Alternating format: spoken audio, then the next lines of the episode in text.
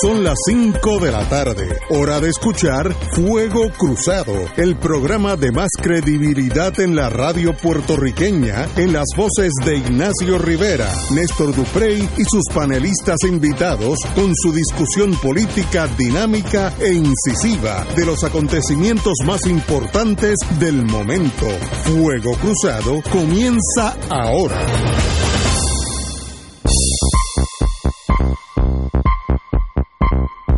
Muy buenas tardes amigos y amigas de Fuego Cruzado. Estamos empezando un día calurosísimo en el viejo San Juan.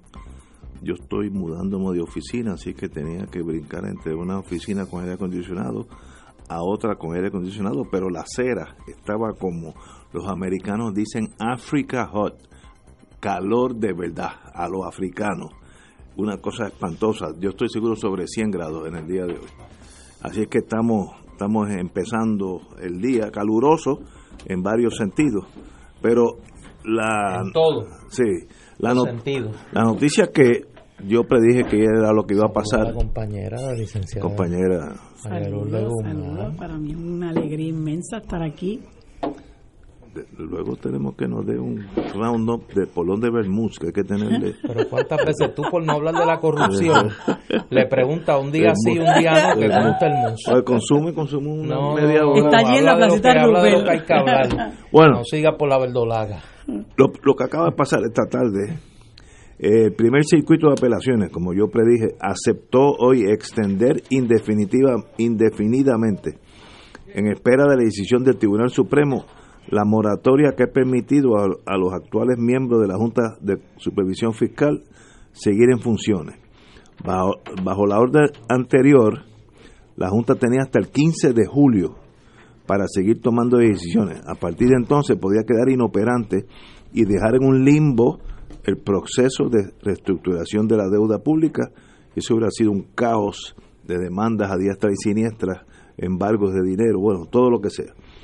En una escueta orden, el foro de apelaciones indicó que ha aceptado la moción de la Junta para extender la moratoria hasta que el Tribunal Supremo eh, revise el caso sobre la constitucionalidad de los nombramientos de la Junta y si son válidas las decisiones que han tomado sus miembros de confirmarse la inconstitucionalidad. El mandato del foro de apelaciones permitirá a la Junta y a sus miembros cumplir con su término de tres años, que vence el 30 de agosto, con o sin confirmación del Senado estadounidense.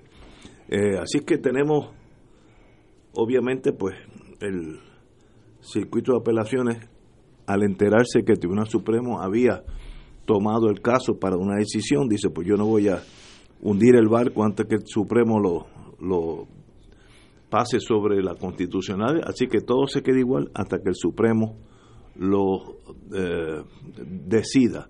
El Supremo tiene unas vistas orales para el 15 de octubre, si no me equivoco, y eso usualmente toma dos a tres meses como, como mucho la decisión del Supremo. Así que para diciembre o enero del 2020 veremos lo que diga el Supremo finalmente sobre eh, la constitucionalidad de la Junta, de los nombramientos de la Junta de Supervisión Fiscal. Así que yo esperaba eso. El, el establishment va a cuidar del establishment siempre, a menos que sea una cosa dramáticamente opresiva. Y sencillamente, pues nada va a pasar. La Junta sigue dirigiendo lo, el futuro de nosotros en el sentido económico y hasta que el Supremo diga si, si, si sí o no. Después de agosto, vencen los nombramientos. Técnicamente el, presidente puede nombrar otros nombramientos y se los envía, se los envía al Senado para confirmación, terminaría con el pleito. Así que todavía la bola está en el aire y nadie nadie va a saber lo que va a pasar a fin de cuentas. Compañera, como usted es abogada, se mueve entre esos círculos federales, usualmente en contra, pero en el mundo federal. Diga usted. Pues mira, me parece que esa decisión del Tribunal de Apelaciones lo que ha hecho es salir agua a la decisión original de que los nombramientos son inconstitucionales, porque para empezar, la primera decisión donde se dispuso que los nombramientos eran inconstitucionales, en forma alguna invalidó las decisiones que había tomado la Junta que estaba pues operando lo que llamamos los abogados de facto, ¿no? Sin, sin legalidad, pero, pero en la práctica estaba operando eh, y no, no se invalidaron las decisiones que habían tomado. Esa fue una de las primeras cosas que a muchos de nosotros nos sorprendió. Eh, posteriormente, eh, entiendo que los abogados de Aurelio y de, y de Lautier solicitaron que se declararan inválidas esas decisiones, eh, pendiente de lo que el Tribunal Supremo iba a hacer, que finalmente el Tribunal Supremo acogió los recursos que se habían presentado con relación a este caso y van a, discutirlos en el mes de octubre. Creo que hay una vista oral el 15 de octubre. Eh, y estaba la, estábamos a la expectativa de qué iba a pasar con los nombramientos de los, de los miembros de la Junta que vencían el 15 de julio. Y ellos habían solicitado una moratoria a la que tanto los abogados, tanto el abogado de Aurelio como los abogados, el abogado de, o los abogados de Lautier se habían opuesto. Eh, y bueno, pues finalmente se les concedió esa moratoria hasta que el Tribunal Supremo resuelva el caso, por lo tanto ellos están por la libre. Ellos pueden seguir actuando, pueden seguir tomando las decisiones que han estado tomando hasta ahora, que, la, que todos sabemos, ¿verdad? Que ellos le han, puesto como en un overdrive los asuntos estos de, de aprobar los planes fiscales, etcétera, de las diferentes agencias. Así que, bueno, gracias por nada, Tribunal de, de Apelaciones del Circuito de Boston. Eh, gracias por nada, porque este, incluso esa extensión va más allá de la fecha límite de los nombramientos de, de los siete procónsules de la Junta, que tienen hasta el 30 de agosto para ser este, sustituidos. Así que, pues todo queda ahora en manos del, del Tribunal Supremo, ver qué es lo que van a decidir con relación a, a la sentencia del Tribunal de Apelaciones. Compañero, don Néstor Duprey Salgado. Era de esperarse la decisión del de circuito de apelaciones más a la luz de la determinación del Tribunal Supremo de acoger el caso, de ya señalar eh, fecha para la presentación de eh, escritos, que es el 25 de julio, no se le escape a nadie, que esa es la fecha que estableció el Supremo Federal, y una vista para eh, escuchar los argumentos de las partes para el mes de octubre. Así que pues en vías de esa determinación del más alto tribunal en los Estados Unidos, pues me parece que lo más lógico era extender el periodo de tiempo para evitar cualquier tipo de incertidumbre o cuestionamiento de las determinaciones de la Junta de Control Fiscal. Así que no, no creo que eso sea sorpresa eh, para nadie. Lo que sí debe ser sorpresa para mucha gente en Puerto Rico es el anuncio que ha hecho hoy el gobernador de Puerto Rico, Ricardo Rosselló. En medio de la más grave crisis de su administración, donde estamos en la víspera de acciones del gobierno federal contra personas allegadas a su círculo tanto gubernamental como político, el gobernador de Puerto Rico nos anuncia hoy que para darle vacaciones a su hijo pequeño, eso es lo que dice el gobernador, para darle vacaciones a su hijo pequeño, él ha decidido abandonar el país y acudir a Francia a la final de la Copa Mundial de Fútbol Femenino. Ah, sí, donde juega Estados Unidos. Donde juegan los Estados Unidos. Eh, yo quiero por este medio felicitar a la gente de COI. Yo creo que se merecen una felicitación porque la verdad que requiere un nivel de creatividad y de cinismo el uno inventarse una excusa como esta. No es solo que coja un avión y se vaya a ver un juego que a él ni le va ni le viene. Porque que yo sepa, el gobernador de Puerto Rico no es ni promotor ni reconocido como un fanático del fútbol a nivel mundial. Y segundo, Puerto Rico no juega, pero como él es norteamericano, pues me imagino que se siente que su equipo va a estar allí, que las muchachas de Estados Unidos lo representan a él. Pero que entonces nos pretenda, en lo que se ha convertido una costumbre cruel del gobernador, el escudarse tras su familia, el escudarse tras tus hijos pequeños, para tratar de esconder las barbaridades que están ocurriendo aquí. No es que el gobernador, y me adelanto, no pueda coger vacaciones como cualquier persona, pero oiga, qué timing ¿Qué timing para cogerse vacaciones en el peor momento de su administración? Y yo quiero lanzar la pregunta a los que nos están oyendo. Si un gobernador de la oposición, del Partido Popular, de Victoria Ciudadana, del PIB, Carmen Yulín, Carmen Yulín, como le gusta decir Ignacio, del Partido Comunista Italiano, hubiese cogido en una crisis de tal naturaleza la de Villediego y hubiera dicho, no, es que me voy a llevar a mi hijo chiquito que necesita vacaciones. ¿Vacaciones de qué? A un juego donde no se va a acordar. Porque ese niño no tiene edad para acordarse de que estuvo en Francia viendo un juego de soccer.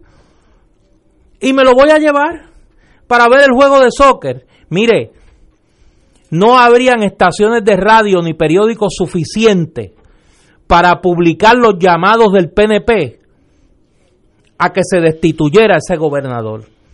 No a que se le y tomar acción con él, a que se le destituyera. Pues mire, ese es el gobernador que nosotros tenemos en este momento. ¿Y quién se queda gobernando al país? Ante la posibilidad de arrestos de personas allegadas al gobernador. Wanda Vázquez. Porque recordemos el secretario de Estado andaba, andaba, andaba por la República Checa la última vez que lo vieron. Y en un avión bastante distendido andaba Luis Rivera Marín. Y entonces el secretario, la secretaria de Justicia, que está siendo ahora mismo cuestionada por Raúl Maldonado, testigo de la investigación federal, si no es que es tarjeta también, es la que se va a quedar de gobernadora. A Wanda Vázquez le tocaría reaccionar a nombre del gobierno de Puerto Rico si mientras el hijo de Ricardo Rosselló está de vacaciones en Francia con su padre viendo la Copa eh, de Fútbol Femenino, si ocurriesen arrestos, por ahí está Rivera Marín, que llegó, me dicen, y entonces, ¿por qué el secretario de Estado no se queda de gobernador? Esa es la situación que nosotros estamos viviendo. Eso le importa la situación del país a Ricardo Rosello. Señores. Y eso sí es serio. Vamos a con dos escoltas, ya lo reconoció Anthony Maceira. Vamos a una pausa y regresamos a este importante tema. Fuego Cruzado está contigo en todo Puerto Rico.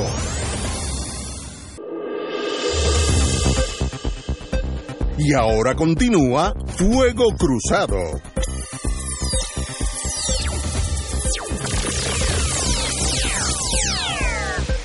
Regresamos amigos y amigas, el, viaje del señor gobernador a Francia a ver el juego, yo creo que es la final de fútbol femenino entre Estados Unidos y quién? Bueno, están todavía en semifinal. Ah, están en semifinal, ok. Pero estoy, obviamente, usted sabe para dónde yo tiro, así que ni hablar de eso. Lo único que no tengo el dinero para ir a ver el juego. Ni tiene un nene chiquito que merezca vacaciones. El mío me puede llevar a... Mira, déjame antes pasarle a Marilu, porque yo sé que a mucha gente le puede chocar el planteamiento que yo acabo de hacer. Y quiero leer la nota que publica Noticel a las 4 y 23 minutos de la tarde para darle unas, entre comillas, merecidas vacaciones a su hijo Pedro Javier. El gobernador Ricardo Rosselló Nevares saldrá de vacaciones a ver la final de la Copa Mundial Femenina. El mandatario se va de la isla el viernes 5 de julio, en momento en que han surgido cuestionamientos públicos y pues hacen todo el relato de lo que ya conocemos. Para darle vacaciones a su hijo de un año. Compañera. Bueno, eso, eso es muestra, una muestra adicional de cómo este señor constantemente nos falta el respeto. O sea, esto, esto es otra, otra eh, forma de él eh, faltarle el respeto al país, porque el año pasado hizo lo mismo. Y desde que Ricardo Rosselló está en el poder, aquí lo que hay es un caos. El año pasado hizo exactamente lo mismo y se gastaron 26 mil dólares en unas escoltas para una Copa Mundial, para el Mundial de la FIFA, porque supuestamente lo había lo había invitado el presidente de esa organización. Y para allá arrancó en medio de otro de los revoluces que siempre hay en este país, eh, muy tranquilamente, con 26 mil pesos en las costillas pagados por nosotros para pagarle una escolta a ese individuo que para donde iba, que me parece que era para la República Checa, Nadie lo conoce. Entonces ahora va para Francia donde lo conocen menos. Pero entonces ahora lleva dos escoltas y en el medio de la casa ardiendo, con el revolú que ha ocurrido con Gerandi, con lo que está pasando con los Maldonado, con esta, eh, esta patraña de Henry Escalera, que lo que merece es que lo despidan, porque lo que ha hecho este señor es para despedirlo, o sea, usar el poder que tiene una persona como superintendente o comisionado de la policía para iniciar una investigación contra una persona que no ha eh, representado amenaza para nadie, ni que ha planteado, ni que presenta un uso eh, peligroso de las de de las licencias de, de portar armas de fuego que tiene, utilizar ese poder para iniciar una investigación, para amedrentar y para perseguir a una persona que ha hecho unas denuncias contra el gobierno, no, es, no hay duda de que es para votarlo porque usted está abusando de su poder y el, y el, y el gobernador Roselló es el comandante en jefe, es el jefe de este señor, pero claro, yo me imagino que también Henry Escalera tiene su entera confianza, ¿verdad? Toda esta gente, montones de estas personas que han tenido su entera confianza han terminado renunciando, pero por otras razones que no son el gobernador, porque él no ha tenido la entereza de votar a la gente cuando la tiene que votar. Ayer Andy lo tenía que haber votado hace tiempo ya. Entonces ahora ocurre esta situación con Escalera, que es una situación, a mi juicio, bueno, inédita en, un, en, en, estos tiempos, ¿no? Porque claro, nosotros estamos acostumbrados a conocer lo, la persecución contra los independentistas, la investigación contra los independentistas, el acoso, el atropello, etcétera, contra el independentismo, pero ahora lo vemos contra gente que hace denuncias contra el propio gobierno y con la mayor tranquilidad este señor dice hoy que se acabó la investigación. Así de tranquilo lo dice, que se acabó la investigación y, y, en el medio de, toda, de todo este caos y de la casa ardiendo, el señor, dice, este, el señor gobernador dice que le va a dar unas vacaciones a su hijo que merecidas, que seguramente no lo llevan ni al parque, a lo mejor lo dejan este. cuidando con alguien. O sea, no nos llamemos engaño y se va él a disfrutar el juego porque es un sitio donde posiblemente resulte incómodo para un niño de tan tierna edad. Entonces nos quiere tomar el pelo, no solamente nos falta el respeto, sino que nos quiere tomar el pelo como, como nos ha querido tomar el pelo con el asunto este de la sindicatura del Departamento de Educación. Entonces, pues yo me pregunto hasta cuándo este, este país va a aguantar tanto descaro, ¿verdad? Que es tanta afrenta, porque eso es lo que está ocurriendo ahora mismo con el con el con el PNP en el poder, que constantemente le faltan el respeto al país y bueno y, y el y el pueblo, pues bien gracias. Yo sé que la gente está eh, yo sé que la gente está iracunda porque uno no tiene más que hablar con la gente en la calle o ver lo que la gente escribe en las redes sociales eh, y la gente está iracunda. Pero yo creo que es momento de que esa indignación se manifieste más allá de las redes sociales y que el pueblo le deje saber a estos gobernantes quién realmente es que tiene el poder, porque a fin de cuentas los que votaron por Ricardo Rosselló que son los que han resultado engañados por él y por su camarilla, eh, fueron los que, los que votaron por él, fueron los que le dieron su confianza, una confianza que ha sido defraudada, ¿no? Este, y que han visto que el gobierno ha gobernado para otra gente, para esos de los recursos externos que hablaba este Gerandi, que sí, que también le, ponen Llorandi. Llorandi, Llorandi. Llorandi en las redes. Eh, para eso de los recursos externos, para eso es que es que es que gobierna el, el, el, PNP eh, y no para la gente que votó por ellos y que hoy ve cómo descaradamente en el medio de toda esta debacle él coge las de Villadiego y se va para Francia. Yo tengo eh, en parte discrepar de ustedes dos y, no es sorprendente. Eh, yo asumo, por aquello de yo caminar pegado a la tierra y no, y no estar perdido en un asteroide, que cuando él dice que le va a dar unas vacaciones a su hijo, que está vacilando, porque es que raya en lo imposible hmm. que eso sea fácticamente verdad. Porque yo, yo tuve tres hijos, no cuatro, perdón, tres y uno. Y yo pasé por ahí, yo nunca vi mis niños cuando chiquitos que estaban agotados por estar en casa, al contrario, con una maraquita se conformaban. Así que yo me imagino que eso es una especie de British humor que es diferente al nuestro, eh, anglosajón en, forma de expresar y, tiró un vacilón, porque de verdad el niño no necesita una eh, un, un break. Ahora, no hay duda que si yo hubiera sido gobernador, yo digo, miren, eh, señores, a mí me fascina el fútbol y a mí, realmente, a mí personalmente, sí me gusta mucho el fútbol. Tengo un grupito en el Viejo San Juan donde lo vemos. Eh, y voy a ver la, la final entre Estados Unidos y quien sea. Y voy porque yo estoy del equipo de Estados Unidos. me dicen que mañana es la semifinal entre los Países Bajos y Suecia. Suecia es buenísimo de paso. Perdón, la, lo de lo de la mundial del año pasado no fue en la República Checa, fue, no, fue en Rusia, en Rusia. Ok, así que yo no tengo problema. Mire, si yo fuera gobernador, voy a ver el juego este. Me iría sin escolta porque eso es una enfermedad latina. Cuando digo latina, boricua que si, no tienes 17 tipos al lado tuyo con ametralladora, tú te sientes incómodo. Mire, yo me acuerdo cuando estuvo en Moscú, que vino una señora que saludó al gobernador de una de, aquellas, ay, de un país, pero que le zumbaba la manigueta de la violencia y ella estaba allí sin escolta y sin nada. Y allí sí que hay gente eh, del país que fuera, alguien me va a decir de qué país era, que lo saludó, una rubia ella y lo saludó. Ah, cuando Ucrania y Rusia estaban a palo limpio. Bueno, la que la presidenta de la República eh, Checa fue la que. Ah, pues muy bien. Ahora, Voy porque yo quiero ver el fútbol. Mire, ah, que si el timing es bueno o malo, para eso usted es gobernador. Si hace un mal trabajo, la gente no vota por usted en el 20. Así que yo, donde yo veo un poco de dificultad es un poco en mantener la mentalidad en Estados Unidos, le dicen Madison Avenue mental, que es mirar todo desde el punto de vista de impacto eh, eh, publicitario. No diga la verdad, me gusta el juego y me voy para allá aunque hay crisis aquí, bueno, aguante la crisis en lo que yo veo mi juego. Eso, mire, yo lo entiendo. Pues mire, tal vez yo no lo hubiera hecho, tal vez conociéndome a mí, tal vez yo hubiera cogido el monte también.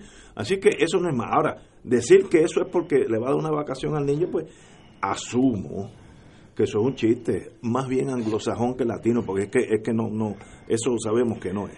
Pero let it be, recuérdense que en este país y en casi todos los países del mundo, cada X término el pueblo decide quién se quede quién se va. Si usted no trata bien el, el pueblo, el pueblo no lo va a tratar usted bien. Eso, desde Adán y Eva para acá eso no ha cambiado. Algunas veces la gente se enoja un poquito más como la Revolución Francesa y le corta el cuello, pero eso no va a ser el caso de aquí. Así que este, en ese sentido, eh, paso la página con algún descuento de la tesis de ustedes. Yo me iría para ver el juego, lo hubiera dicho claramente, voy el juego, tengo un montón de amigos que me dan cuatro palos allí y voy a estar eh, eh, empujando o Estados Unidos o Suecia o el, equipo que él quiera. Across the board. Que es, mal timing, para mí no es. Y, el juego el juego no va a esperar porque yo pase las crisis en Puerto Rico, porque pueden pasar 25 años. Así que en ese sentido, difiero en algo en ustedes. Déjame Lo del niño, sencillamente, pues, parto de la premisa que es un chiste. Porque si es un chiste británico, pues no, pero es que. Mira, ¿tú de verdad crees que Ricardo Rosselló tiene mente para hacer chistes británicos, Ignacio? ¿En serio? Bueno. Porque entonces el problema es más profundo. Porque imagínate, si tú crees que Ricardo Rosselló tiene la inteligencia para hacer chistes británicos, pues entonces tenemos un problema. Cuando digo británico es que el sentido no, sí, por eso, pero para tener, para tener ese tipo de sentido de humor hay que tener un nivel de inteligencia y pues la prueba está ahí. Ahora, déjame aclarar varias cosas porque se han dicho muchas cosas que, hay que ponerlas en su justa perspectiva. La señora esa que saludó a Ricardo Rosselló era la primer ministro de Croacia, la presidenta de Croacia, que estaba su equipo, el equipo de su país jugando la final. contra Rusia. Y fue sin escolta. Claro. Yo la vi, yo la vi. Pues ya, pues claro que tenía que estar allí. y yo me imagino que para los croatas era un motivo de orgullo. Mm que la primera mandatario de su país estuviera allí. Y esa señora tiene enemigos de verdad. Claro, y era lógico que, Vladimir Putin estuviese allí por dos razones, porque Rusia estaba jugando y porque era en Rusia la final. Pero Ricardo Rosselló no va, o sea, no, no, no subestimemos la inteligencia de la gente. Ricardo Rosselló no se le ha perdido nada, nada, en esa final. Ah, si él fuera un ciudadano privado, no digo yo puede ir a la final de la Copa Mundial de Mujeres de Fútbol, puede ir a todas las finales de todos los torneos del mundo de lo que le dé la gana, pero es gobernador de un país en medio de una crisis profunda a Ricardo Rosselló no le paga su salario una empresa privada, se lo pagamos nosotros. A las escoltas que van a ir con él de alcahuetas allí, le pagamos nosotros. Nosotros sí tenemos derecho de exigirle al gobernador de Puerto Rico que en momentos como este esté en su puesto para lo que se le paga. Si lo queremos poner así en términos capitalistas, olvídate del deber, olvídate del patriotismo, olvídate de la honestidad, olvídate de la moral, olvídate de todo factor subjetivo el trabajo de Ricardo Rosselló es ser gobernador de Puerto Rico. Y para eso es que se le paga. Si él quiere tener tiempo para ir, no digo yo, a la Copa Mundial de Soccer Femenino, a los juegos, a los 162 juegos de su equipo favorito en Major League, pues mira que se vaya al mundo privado. Que se vaya al mundo privado. Pero el pueblo de Puerto Rico, claro que tiene derecho a exigirle a Ricardo Rosselló. Lo que pasa que aquí nadie es idiota. Él se va precisamente por eso. Él se va precisamente por eso. Porque se creen que la gente se va a olvidar con su ausencia del descalabro que hay aquí. Ahora mismo yo escuchaba al secretario de Hacienda, Paquito Pared, que es una persona honesta, una persona proba, todo el mundo habla muy bien de él. Decir de él, mire, yo tengo que partir de la premisa que todos los empleados del Departamento de Hacienda son gente honesta que el secretario de Hacienda tenga que defender en este momento la honestidad de los funcionarios de ese departamento, nos da una idea de dónde estamos parados. De dónde estamos parados. Y entonces, pues mira, si la actitud es, ah, no, él tiene derecho a hacer lo que le dé la gana. Cuando se quiera ir, que se vaya. Pues mira, eso es fantástico en el mundo privado. Lo que pasa es que él es un funcionario público y él se le paga no para que viaje, él se le paga para que sea gobernador de Puerto Rico. Pues, tenemos una visión diferente en ese sentido, pero para eso es que está este programa. Yo no veo problema que se vaya. y, parto de la premisa que lo del niño es un vacilón, porque no, no puede ser en serio. Y yo conozco varios amigos aún en Puerto Rico que piensan a los británicos, tienen un sentido de humor diferente, no es el nuestro, pero no, yo los conozco y todos los que conozco son gente inteligente. Todos. Señores, tenemos que ir a una pausa. Voy a hablar de Gerandi como abogado. Vamos a una pausa. Esto es Fuego Cruzado por Radio Paz 810 AM. Y ahora continúa Fuego Cruzado. Amigos y amigas. de Llorandi. Yerandi. Este, ¿Cómo es Llorandi? L-L-E. Ah, ok. Este. Este buena. sí, tú lo conoces. Good people, good, people. Sigue. Ah, ya le pusiste. Si ya tú le diste good people, entre eso y la. Y, el respaldo que le dio el gobernador, a la última que respaldó fue a la de ACES. y antes de eso a Raúl Maldonado. Sí, pero a veces hay, hay drawbacks. Pero mira, me dice... Antes de eso a Pesquera y antes de eso aquel es él. Aquel es el... Oye, ¿qué tiene Francia ahora de...? Francia se ha convertido como en un atractivo turístico para Notre Dame. para la no no para para unos sectores de la nomenclatura del, del partido único porque por allá andaba eh, Elías Sánchez Sifonte eh, ese sí que de Rodríguez Erazo. Ese, ese, ese, ese, sí que es privado privado ese puede no no se puede ir eh, y debe aprovechar. Todos los weekends se va a Luxemburgo. Debe aprovechar. Debe de que, el, que como decía mi papá la vida es corta. Que aproveche que la vida es corta. Bueno el tema. pero ¿por qué van a Francia? ¿tú vas para Francia también? ¿qué hay allí? Francia sí, además del vino, y, vino y queso. de todo no, yo sé que hay de todo. La Torre Eiffel, mirarla nada más, el Seine, el, el, estoy pensando en inglés, el Seine, el río Seine. Sí, el Sena, el Sena. Es, precioso, la música.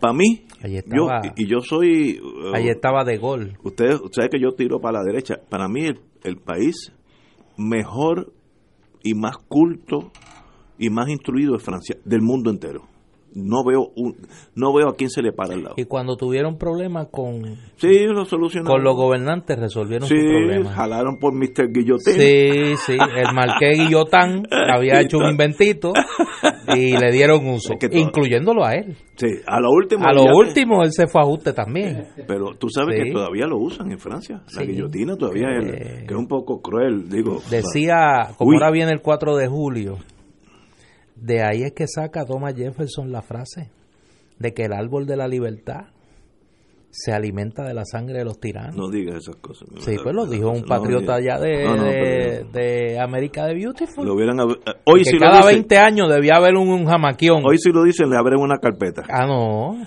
Bueno. Mira, que déjame mencionar esto que me, me pone el amigo José Lozada de Twitter. Rosselló sabe que aquí hay dos equipos nacionales de fútbol y muchas de las jugadoras y jugadores carecen de recursos. Van por PON, la asistencia es baja y el apoyo limitado. Es que como nunca lo he visto en un juego, pues, para que para que vean dónde están las prioridades. mira, no ha ido ni a la cancha de Valdricha, ahí en la aquí cerca de aquí, ni a la cancha de Valdricha. Estoy seguro que Ricky ha ido. Dejen eso. Bueno, miren, señores, Vamos a hablar de el Ni cuando estaban los Islanders, que era de su pana Andrés Guillermo. Había ido, me imagino yo. Oye, eran bastante buenos los, Islanders. los Islanders. eran buenos. Bueno, bueno. Sí. Este, hicieron un buen trabajo para la poca experiencia que tenemos en ese mundo. ¿Sabes? Esto no es como Argentina que llevan 200 años jugando ¿Tú, vas para Francia? A mí me gustaría ir de Francia. No, no, yo sé que te gustaría ir, pero vas. Si tú me dices, te tienes que ir de Puerto Rico y yo pudiera económicamente, yo me voy para Francia. Uh, es, precioso, culto, eh, todo, todo es bonito. De vez en cuando hay un tiroteo aquí y allá, pero eso entre los musulmanes y los franceses, pero nada es perfecto. Y Erandi, como, como, yo tengo la tara de ser abogado, ayer discutimos la crisis que hoy seguí en la radio a todo Gendel, de por qué no deben votar a Gerandi, que si Gerandi está eh, eh, buscando dinero, eh, y eso es ilegal, que eso es un delito. Miren, estoy leyendo ahora de la ley de ética. 4.2L de Lorenzo. Cito, un servidor público no puede, mientras se encuentra en funciones de su trabajo, contribuir económicamente o emplear de su tiempo para realizar o participar en una actividad política. Dice mientras se encuentra en funciones de su trabajo. Después de las 5 de la tarde, esto no aplica. La M, que es la otra que aplica. Un servidor, un servidor público no puede, mientras se encuentra en funciones de su trabajo, exigir o solicitar a los demás servidores públicos que hagan contribuciones económicas o que empleen de su tiempo para realizar o participar en una actividad política. En otras palabras, ese es el marco de legalidad. No estoy hablando de un mundo perfecto. El marco de legalidad de Puerto Rico.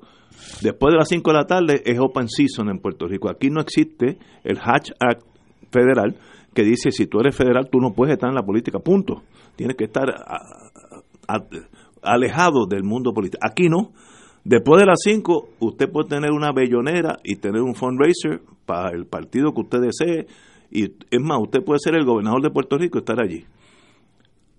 Que no es la mejor práctica, eso es otro cantar. Pero estoy leyendo la ley, no, no, no estoy editorializando. Que debiera haber una Hatch Act latina, sí debiera haberla. Yo no, yo no, no tengo problema con, con que hay, pero, pero esta es la ley. Así que todos los analistas que y gente de las noticias que de la mejor buena fe estaban analizando todos los delitos que este señor cometió, es ninguno. A menos que tú pruebes que durante sus horas de trabajo, yo asumo que de 8 a 5, él estaba haciendo un fundraiser. Es un delito y tiene penalidades y todo eso. Pero si no es, si es a las 5 y un minuto y está fuera de los predios de la, de la entidad donde él trabaja, you're on your own. Así que, señores. Pero tú sabes lo que pasa, el problema que yo le veo a eso. Pero leer de la ley, no, estoy de acuerdo contigo. es la ley, es legal. Sí. Tú sabes lo que pasa con eso, que esta gente eh, se mete por los vericuetos, ¿no? Entonces, ellos trazan una línea entre lo que es ilegal y lo que es inmoral. Nosotros entendemos que hay cosas que son simples y llanamente inmorales y usted no las puede hacer, aunque la ley las avale. Ayer yo escuché patéticamente a Charlie Rodríguez eh, proteger y defender a Gerandi eh, con este asunto de la venta de los boletos eh, porque no había cometido ninguna ilegalidad. Perdóname, ¿a quién tú escuchaste? A Charlie Rodríguez. Charlie Rodríguez. Ajá. Eh, que era presidente del Senado. Ese mismo, presidente, exacto, y presidente, buen amigo, buen amigo. presidente del Partido Demócrata ese, guarda el video. Y, miembro de la suite 1801. Si lo tiene, guarda el video. Ok. Está en ser útil. No, sí, yo lo guardé. No, no, yo lo guardé. Sí. Puede ser útil pronto. Pues el problema es que ellos, y es, es lo mismo que dice Gerandi para defenderse. Tú te, espérate, Marilu, ¿por qué tú te ríes? No, yo, que, porque yo digo eso y tú te ríes. Es que yo me quedé todavía en Francia, yo estaba todavía en Francia. Yo me acordé de allá de Colombia, ¿tú te acuerdas? allá. Pero guarda el video. Perdóname, pues, pues exactamente eso es lo que dice Gerandi cuando se defiende ante la gente. Primero, porque se creen que somos tontos, igual que su jefe Roselló. Y entonces este individuo dice que en horas laborables. Pero cuando hablan con Roselló, con relación a lo que está pasando con Gerandi, ¿qué es lo que dice Roselló? Hoy es un gran ejecutivo y trabaja 24 horas al día. oye, porque ni para ponerse de acuerdo sirven. Porque si usted trabaja de 8 a 5, es una cosa, pero si usted trabaja 24 horas al día, pues es otra. Oye, pónganse de acuerdo. Y la realidad es que es como dice el amigo senador Juan Dalmau, el ser secretario de la gobernación no es un traje que usted se enganche y se desengancha. Usted es secretario de la gobernación todo el tiempo y si usted se va a las 7 de la noche a una actividad y usted le dice a una persona, esto es para los recursos externos, esto es para los recursos internos y a buen entendedor con pocas palabras y el que no coopere se sale del medio. Ah, no, eso no es una presión. Ah, no, eso no es amedrentar. Ah, no, eso no es coerción, porque como él no es secretario de Estado de, de la gobernación después de las 5 de la tarde, hombre, váyase con eso. Eh, cuénteme ahora una de vaquero. Ese señor es secretario de la gobernación en todo momento y se puede estar dando el palo en un sitio y hace un planteamiento como ese y la gente se va a sentir presionada de la misma manera. No hay que ver más que el lenguaje que ese individuo utiliza en ese video, donde dice, hay que ver cuál es el compromiso y los que no estén comprometidos, más les vale que se echen al lado. Y entonces aquí lo que vamos a ver es quién es quién realmente está y quién no está y, habla en unos términos que dice la paciencia se nos agotó. Hombre, ese individuo lo que está es metiéndole presión a los que están allí de que tienen que conseguir el dinero. No importa si fue fuera de horas laborables porque él sigue siendo el secretario de la gobernación. Entonces no nos vengan con esa sutileza de que no es ilegal, de que si no estaba en horas laborables, porque uno sabe más que eso, son unos inmorales. Y eso que está haciendo el gobernador en este momento, cuando la casa coge fuego, cuando, como bien señalaba Néstor, el salario que él se gana se lo pagamos nosotros, como pagamos las escoltas que se van con él, es otra inmoralidad y venirle a decir a la gente que él se va porque sus hijos y su esposa merecen unas vacaciones es una afrenta, pero también es una inmoralidad, porque nosotros le pagamos para que esté aquí y para que saque al país de la hecatombe en la que lo tiene. Y se pasa, como hizo el domingo pasado, en un lugar en cantera, que se niega a darle información a los, a los periodistas con relación al asunto de, de Maldonado y dice, no voy a hablar más del asunto, no quiere hablar más del asunto de Gerandi tampoco porque sabe que se compromete, va con un libreto este, eh, en cuanto a lo de Maldonado, leyendo eh, eh, que él no que él no persigue a nadie, una cosa que ya está obviamente preparada y entonces dice nosotros no vamos a seguir con esta novela, vamos a seguir la transformación de, de Puerto Rico y la reconstrucción de Puerto Rico. ¿Cuál transformación y cuál reconstrucción si este país se está yendo por el barranco abajo? Entonces él vive una, una, una realidad que es totalmente disímil a la que vivimos el resto de los mortales y como él vive en esa fantasía y en ese mundo paralelo donde no se sufre, donde no hay, ¿verdad? las vicisitudes ni la preocupación de lo que yo voy, de lo que estoy careciendo, ni, lo que, ni de lo que me va a faltar mañana, el tipo tiene la flema de montarse un avión e irse para Francia. Hombre, son una falta de respeto y es una inmoralidad. Bueno, quiero contestarle a la distinguida amiga y compañera, eh, pero tenemos aquí una pausa y regreso con Gerandi y la ley. Fuego Cruzado está contigo en todo Puerto Rico.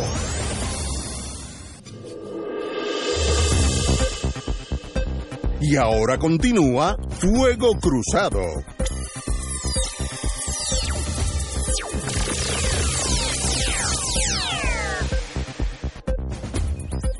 La compañera eh, distinguida amiga y hermana, menor, oye, todo el mundo que yo, oye, todo el mundo, con excepción de Provo Marshall, es menor. Eh, Provo Marshall, ahí y yo estamos en empate ahí. Pero lo que yo indiqué es, pensando como abogado defensor, si yo fuera abogado defensor y este caso de Gerandi va ante un juez que no va a llegar, hay que llevarse copia certificada de la ley, no, aunque no hay, que certificarla porque el juez puede tomar conocimiento general y leerle sección, artículo 4.2, L y M. Dice, mientras se encuentra en funciones de su trabajo. Pues mire, si fuera a las 7 de la noche, él puede hacer lo que quiera. Que es la mejor forma de gobernar o no, eso es otro, otro cantar. Y ahí los sociólogos eh, los políticos analistas pueden tener unas teorías de hasta yo mismo yo lo haría yo haría un hashtag latino. Y si usted es empleado estatal no puede estar ni, ni hablar ni, ni acudir a, ninguna reunión. Pues muy bien. Pero aquí no hay hashtag yo creo que hace unos años como 5 o 6 años alguien hizo un modelo de hashtag y no tuvo chance porque los muchachos, tú sabes cómo son los de aquí, que son más listos de lo que uno cree. Pero la ley es ley. Lo que está prohibido mientras se encuentra en funciones de su trabajo. Y si no, se acabó el caso. Por tanto, no hay argumentación sobre este, porque no hay delito. La mejor práctica del gobierno no. En Suecia estoy seguro que no es así, pero esto no es Suecia. Nosotros estamos más en el tercer mundo que en el primero let it be. Ah, que me gustaría que el mundo fuera diferente, y a mí también. Así que, it is the way it is. Yo, eh, tengo, yo tengo tres preguntas. Sí, Y las hago... Hablé como abogado, no, no, no, no, no, que yo siento como persona. Y, yo, poniendo por delante, obviamente, que yo no soy abogado, Dios me ha protegido de eso. Yo tengo tres... Tienes esa ventaja que no No, no, sí, gracias a Dios. No, no, no me confundo. Eh, no tengo el derecho no me contamina el análisis de lo que es justo y lo que no debe ser. no por no, yo sé. yo sé yo sé.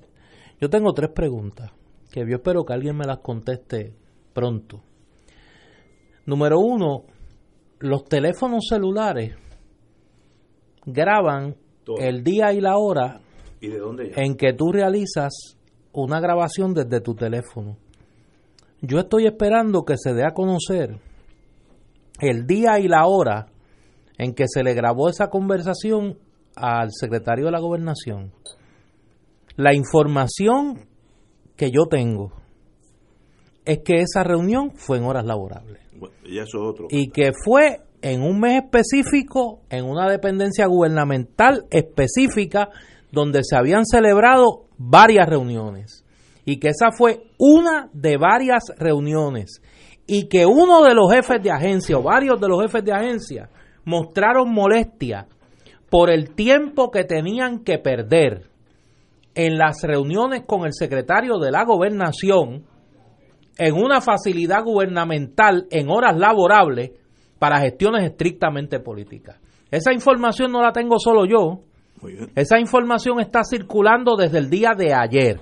Y yo sé que al igual que yo, varios compañeros analistas tienen la misma información, de que la reunión de la que se está hablando fue una de varias reuniones que celebró el secretario Gerandi en una dependencia gubernamental de la que yo tengo el nombre y que sé que mucha gente tiene el nombre también y que fue en horas laborables. Por eso yo estoy emplazando desde ayer a que se dé a conocer el día y la hora de la grabación que se hizo a Gerandi. Tengo una segunda pregunta. Si Ricardo Gerandi es secretario de la gobernación hasta las 5 de la tarde, ¿por qué después de las 5 de la tarde tiene vehículo oficial y escolta policial? Porque entonces, si él es secretario de 7 a 5 o de 8 a 5, a las 5 de la tarde debería dejar el vehículo en el motor pool de Fortaleza y coger su vehículo e irse chinguín chinguín hacer las gestiones políticas que le dé la gana hacer. Lo otro es decir que Ricardo Gerandi es secretario de la gobernación 24 horas. Y que si a las 10 de la noche lo llama un jefe de agencia, no le va a decir, mira, ahora no te puedo contestar porque yo soy yo entro a trabajar a las 8 de la mañana, te llamo a las 8. Lo que no puede haber es una definición elástica de, de cuándo es secretario de la gobernación y cuándo deja de serlo. Mi contención es que un puesto de esa naturaleza es 24-7. Es 24-7. Pero como lo quieren proteger, lo quieren proteger de los jefes de agencia que se quejaron del hostigamiento y del chantaje político de Ricardo Gerandi. Porque de eso es lo que estamos hablando. Y la tercera pregunta. En esas reuniones, si fueron fuera de horas laborables, ¿solo habían jefes de agencia? ¿Habían recursos externos? ¿O eran solo los recursos internos? Porque eres el que habla de que hay recursos internos y recursos externos. ¿Sabe quiénes son los recursos externos? Los contratistas. Los contratistas. Y sería bueno que alguien le pregunte a Ricardo Gerandi si está dispuesto a decir bajo juramento que no ha hecho gestiones de recaudación de fondos para el PNP, siendo secretario de la gobernación, ocupando otra posición en el gobierno de Ricardo Rosselló a contratistas del gobierno. Que alguien le pregunte bajo juramento.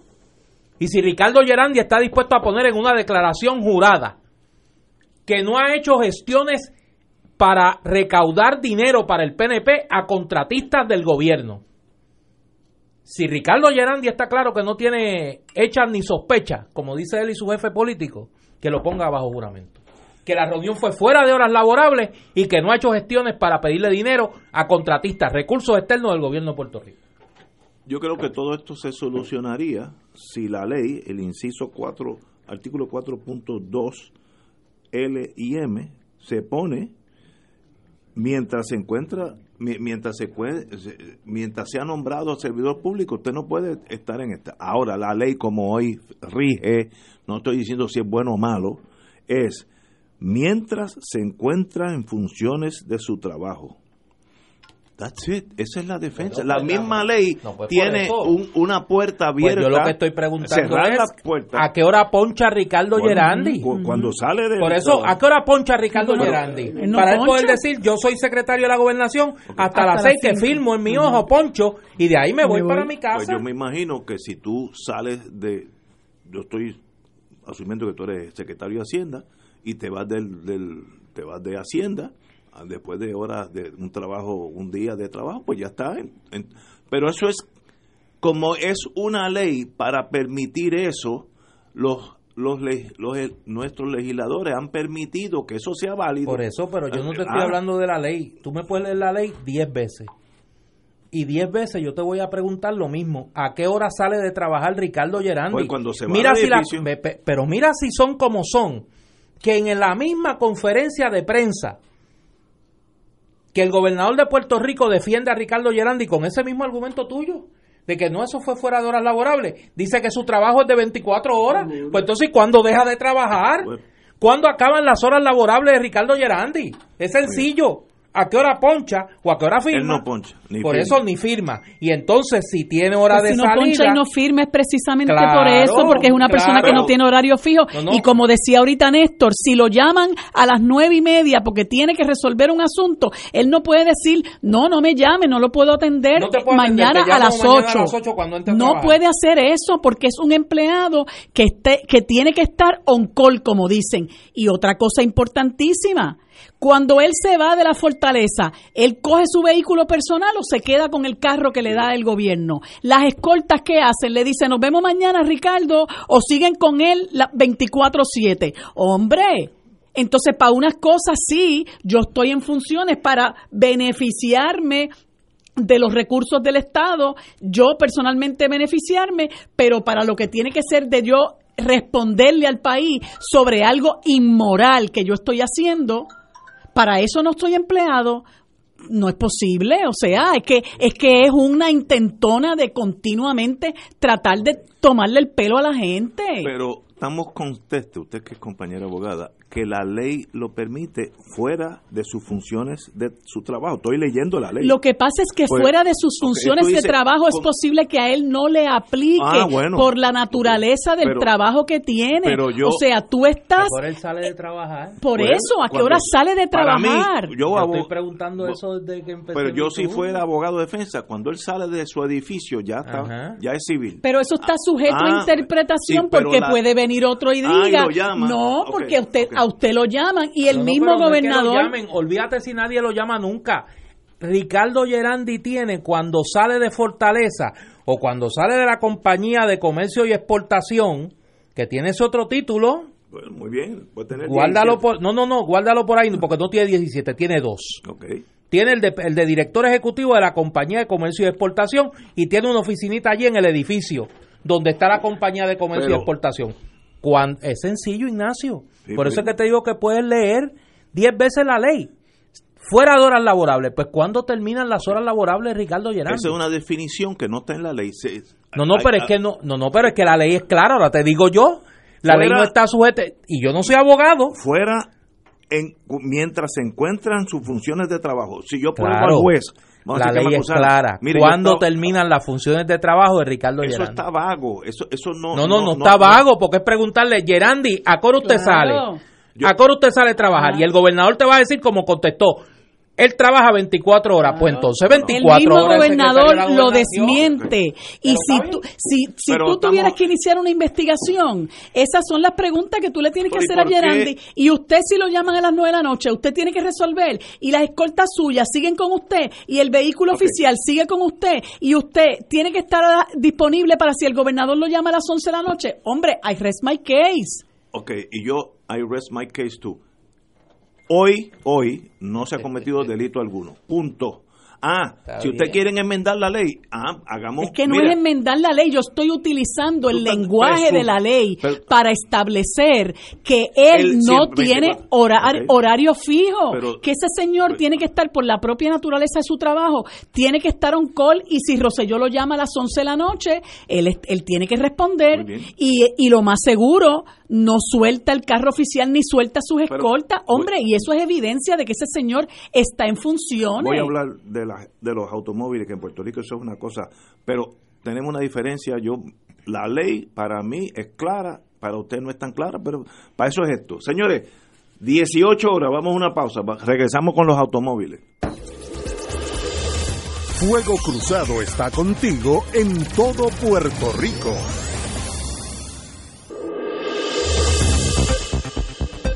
Y ahora continúa Fuego Cruzado.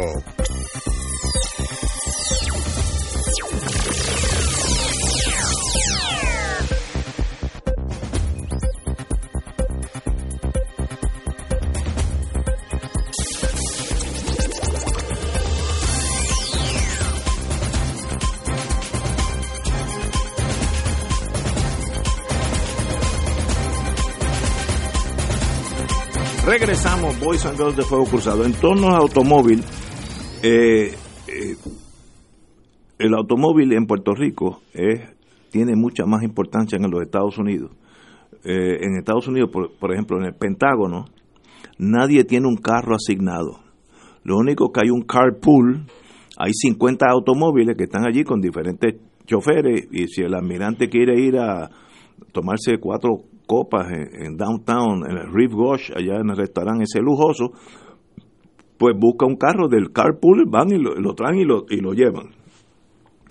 Hay otros estados donde son más flexibles. Por ejemplo, en New Hampshire, un, policía del estado, State Police, puede, si vive un pueblito al frente de a mi hija, puede de noche llevar a su automóvil de la policía y estacionarlo en su casa.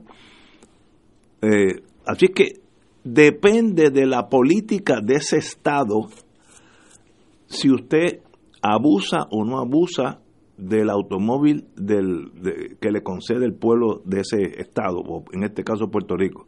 Yo no sé cuál es la política de Puerto Rico. Si, la política es a las 5 de la tarde todo el mundo tiene que dejar los carros, pues así, así es. Ahora, me consta otros estados donde el policía termina su turno a las 2 de la mañana y, con su carro se va para su casa. También es legal. Así que eso hay, hay una gran flexibilidad en ese mundo. Y pues bueno, este, lo importante es que las leyes, y esto ahora me estoy tomando eh, filósofo de las leyes, cosa de la cual no soy, las leyes no pueden ser escritas por los legisladores para permitir que todo el mundo se vaya por las esquinas. Y los legisladores son bien hábiles en redactar leyes para beneficiar al establishment. Ah, que hay algo de eso aquí, puede, puede haberlo, pero, pero esa es la ley. Bueno, señores, este... Mira, eh, déjame aprovechar para hablar de algo que es este, positivo. Eh, hace un tiempo vino a este programa eh, la Junta, eh, perdón, lo tenía por aquí, la Junta Comunitaria de Río Piedras. Estaban reclamando que el Comité para la Evaluación y Disposición de Bienes Inmuebles les autorizara el traspaso del antiguo Teatro Paradise de Río Piedras, que ellos estaban se habían negado que lo están usando de a transferirlo, algo así. A, transferirlo al, al, al fideicomiso, perdón, al fideicomiso para el desarrollo de Río Piedras. Pues hoy eh, informa el, el señor Cristian Sobrino que ellos han reconsiderado la propuesta eh, hecha por el fideicomiso y que han decidido eh, dar al, al, al fideicomiso de, desarrollo de Río Piedra bueno. el Teatro Paradise. Eh, es una gran noticia. Buena noticia. a la Autoridad de Carreteras y Transportación a suscribir un contrato de arrendamiento con opción a compra a favor del fideicomiso por un término de 10 años y por un valor eh, nominal de un dólar. Excelente. Así que creo que eso es una excelente Excelente noticia, qué bueno. Ellos están, dicen que han recibido esa noticia con mucho entusiasmo y agradecimiento.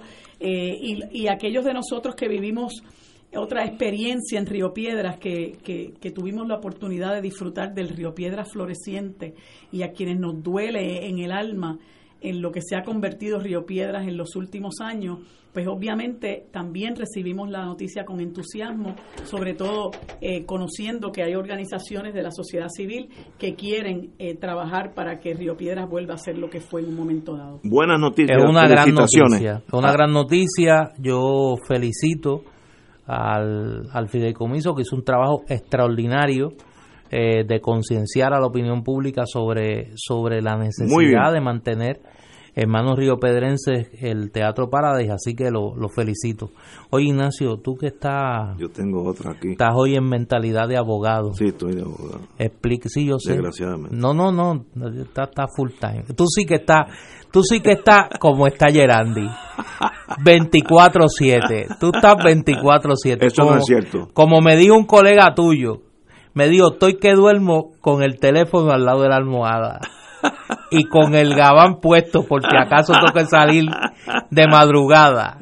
Mira, hay una noticia aquí que yo no entiendo y como Marilu y tú son abogados, yo quiero que ustedes me expliquen. Sí, es difícil que Marilu la... Yo sí doy gracias a Dios que soy... No, no, yo gracias, Dios me vino a ver como... A mí me gusta, como a mí me gusta mucho, mi madre, doña Evelyn. A mí me gusta mucho ser abogado. Dios me vino a ver. Me lo gozo todo. Eh, dice aquí, una nota de el periodista Alex Figueroa Cancel del Nuevo Día. La policía dio por terminada la investigación sobre la licencia de armas de Raúl Maldonado. La tengo aquí, tengo esa misma noticia. Así lo informaron al nuevo día el secretario de Seguridad Pública, Elmer Romar, Román, y el comisionado de la policía, Henry Escalera. Tras participar de una investigación de la Academia de la Policía en Gurabo, Román sostuvo en relación a Maldonado Nieves que, y cito, no hay una investigación eso fue una entrevista, un proceso administrativo que el comisionado entendió que debía proceder en ese momento, pero no hay investigación. Cierro la cita. Cuando se le preguntó si todo ese proceso quedó sin efecto, Román contestó sí, prácticamente. Pero entonces, lo que yo donde yo me pierdo, si no hay investigación, ¿por qué anuncian que cerraron la investigación? Se cerró algo que no existió. Sí, básicamente. Es difícil comprender. No, no, una cosa mística. concepto. o sea, va, va a los nivel, al nivel del sí, a, nivel del misticismo. O sea, es una la investigación nunca existió, pero la hemos terminado. Exacto. Eh, en este caso, hay y que fue que una entrevista. Una entrevista. Como, sí. Como, yo ¿Qué tú estás haciendo? Vente para acá. Es lo que yo te digo. Rato. Es lo que yo te digo de esta posición del gobierno, donde todos los funcionarios que ven las barbas en remojo eh, recurren a tratar de coger despensuaca a la gente. Porque cómo la gente se va a tragar eso. O sea, lo que había obviamente era un interés de perseguir a esta persona, de amedrentarlo, y lo disfrazaron como una investigación supuestamente y que para protegerlo a él, proteger a otros, eh, y porque estaba inestable. Entonces, por eso yo digo que este señor Escalera abusó de sus prerrogativas como, como superintendente de la policía y si tú abusas de tus prerrogativas hasta el punto de interferir con los derechos civiles de una persona y colocarlo en esa posición, eh, y de hecho, este, no es que sea tampoco la persona santa de mi devoción, pero independientemente de eso, fue objeto de una persecución eh, de un acoso de parte del Estado, simple y sencillamente porque hizo una denuncia y yo creo que si usted aprovecha las facultades que tiene la autoridad que le da la ley y le da su posición para hacer una cosa como esa, lo menos que podía haber hecho Rosselló antes de irse de vacaciones era despedirlo.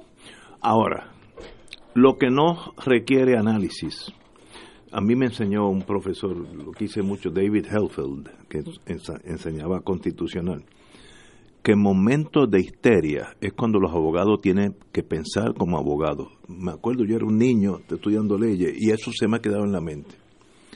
En este momento que había tensión con, los, con el ex secretario de Hacienda, su hijo, que era un hijo genio, talentoso, talentoso, y se forma todo este pero hay que mantener la mente clara. Y si usted es hipersensitivo. Mire, usted tiene abogados a su lado, alguien de confianza, que puede ser hasta, hasta un amigo, un vecino. Nadie puede estar a favor, no importa los méritos de la investigación que nunca se dio, de que la policía divulgara la residencia y el número de armas que este señor tenía. Eso no es debatible. O sea, hay, hay, nadie puede estar en contra de lo que yo acabo de decir. Eso es un error mayúsculo, señores y está mal hecho y puede tener unas consecuencias, bueno, puede haber 14 personas velando cuando van a estar fuera de vacaciones para irse a robar las armas. Un arma, como dije ayer, un arma en el mercado negro puede costar 2.000, 3.000 dólares. Una, él tiene 14. Eh, ¿Y para qué es la dirección? Señores, porque en este momento, en ese momento de histeria, todo el mundo perdió el norte. Y ahí es donde uno tiene que decir, espérate, yo estoy a cargo de esto, vamos a seguir pensando. Pero ¿y ahora quién responde por eso? Pues, pues el Estado. A este individuo que independientemente de lo que uno piense de él y de su este sanidad mental, Henry Escalera no es psiquiatra ni psicólogo. O sea, a él no le corresponde estar evaluando si la gente está estable o inestable. Él divulgó la dirección de este señor, la cantidad de armas que tenía este señor. Eso es major problem. ¿Quién le responde a él? pues el Estado. Por eso. mandar nosotros. Este, yo me imagino. Pero eso está muy mal hecho. Que su este, abogada, Mayra López Mulero, que es una abogada de experiencia y que está en lo que le gusta. pues va a hacer va a hacer la gestión para que esto no se quede así en el aire. Pero ya se terminó la, la confrontación legal. No, Así que, no se ha terminado. No digo del Estado hacia de este parte del Estado. yo creo que aquí, Ignacio, y, y yo creo que es un error que hemos cometido todos, se subestimó lo que implicaban las actuaciones de Henry Escalera en todo esto. Independientemente de lo que usted piense de Raúl Maldonado, padre e hijo, el que estos individuos digan que sienten todo el peso del Estado contra ellos con razón, porque se les ha colocado en una situación de inseguridad y de vulnerabilidad por acciones del Estado, eh, es una situación altamente peligrosa. ¿Qué va a pasar con el próximo que critique al gobernador? Le arrancan la cabeza. Por eso, aquí, tuvimos un secretario de Asuntos Públicos que dijo que el que no sea leal aquí al gobernador le vamos a volar la cabeza. También un error de, de, fineza, protocolo, señores. Lo que pasa, que ustedes lo deben saber muy bien, los errores en los estados de derecho se pagan. Se pagan, sí, sí. Se pagan. Pero estoy de acuerdo. Señores, seis y cuarto, tenemos que ir a una pausa. Fuego Cruzado está contigo en todo Puerto Rico.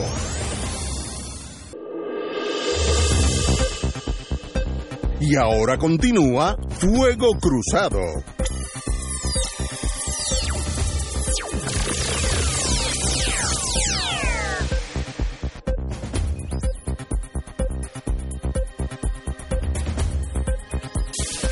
Regresamos, amigas y amigos, a Fuego Cruzado. Como yo no soy todólogo, y de lo que no sé, no hago representaciones de que sé. Hay una pregunta que he recibido eh, a través de varios mensajes de amigos Radio Escucha que preguntan de qué se trata el concepto de una investigación pacífica. Eh, al principio yo creía que era una de estas frases creativas ¿no? de los muchachos de COI, pero me aclaran, y pues todos los días que uno supera la ignorancia es ganancia, eh, me aclara Marilú como abogada y, me aclara Ignacio también como abogado que es un concepto de que está en la ley y varias personas nos me han preguntado que qué es eso de la investigación pacífica. No pues, te rías. Que no es no pacífica. Que Por eso, pero. Son, son términos tan ambiguos. lo eh, que pasa es que todo el mundo que tiene una licencia de portar y poseer, eh, lo que tiene es un privilegio que le concede el Estado. Nadie tiene un derecho. Yo no ah. sé cómo quedó la nueva ley de armas, ¿verdad? Pero, pero la doctrina es que nadie tiene derecho a tener una licencia de, de, portar y poseer armas y por eso es que tiene que pedirle permiso al Estado y el Estado realiza la investigación que corresponde para asegurarse de que esa persona tiene la aptitud para tener un arma de fuego, ¿verdad? Que puede obviamente utilizarse para causarle daño a, a otras personas y la persona pues también causarse daño a sí misma. Y el Estado se reserva la facultad de eh, investigar a ese poseedor o portador de esa licencia, eh, pero cuando habla de hacerlo de manera pacífica y sin perturbar la paz y la tranquilidad del investigado, es todo lo contrario de lo que le hicieron a este muchacho. A él le dejaron un papel por la puerta, eh, divulgaron la cantidad de armas que tenía, divulgaron en un documento cuál era su dirección, el país entero se enteró que lo estaban investigando, el propio Henry Escalera informó que lo estaban investigando porque era inestable, que lo estaban investigando porque las expresiones que él había hecho podían denotar eh, que era necesario que el Estado tratara de garantizarle su propia seguridad y la de otros. O sea, todo lo que la ley dice que no se puede hacer, todo lo que la ley dice que es una investigación sin perturbar la tranquilidad eh, eh, y la paz de, del investigado, fue lo que hizo el Estado con este muchacho. Porque, por ejemplo, si yo tengo un arma de fuego, pues la policía pudiera tratar de pasar por mi casa, eh, preguntarle a algunas personas y yo no me entero, yo como portador de la licencia no me entero, así que nadie me perturba mi paz ni me perturba mi tranquilidad, este, pero la policía a lo mejor recibe alguna confidencia, hace una investigación por acá sin que yo me entere y esa es una investigación pasiva pero y a lo que tiene derecho el Estado, porque el Estado me puede revocar la la, la licencia de portación o posesión si yo hago mal uso de ella. Pero en el caso de este muchacho, obviamente no, el, el, el, Estado no actuó conforme lo que dice la ley, actuó con propósito eh, de persecución, actuó con propósitos represivos. Y, y, y en ese sentido, pues yo creo que estas violaciones de ley y este abuso de poder eh, pues debería tener unas consecuencias, pero claro está, aquí ha pasado la gente los que tienen la entera confianza de Ricardo Rosselló y han hecho lo que les ha los que les ha, los que les place Yo recuerdo eh, Ricardo Ramos, todas las que hizo y deshizo con las contrataciones de, de Whitefish, que aún hoy día él se cae de espalda defendiéndola. Todo lo que hizo y deshizo, este, eh, pesquera, ¿verdad? Y lo, prepotente y arrogante y altanero que fue con la, no solamente con la propia policía, sino con el país. Julia Keller igual de prepotente y arrogante y después nos enteramos que había utilizado su puesto para repartir contratos a diestra y siniestra. Toda esa gente tenía la entera confianza de Ricardo Rosselló.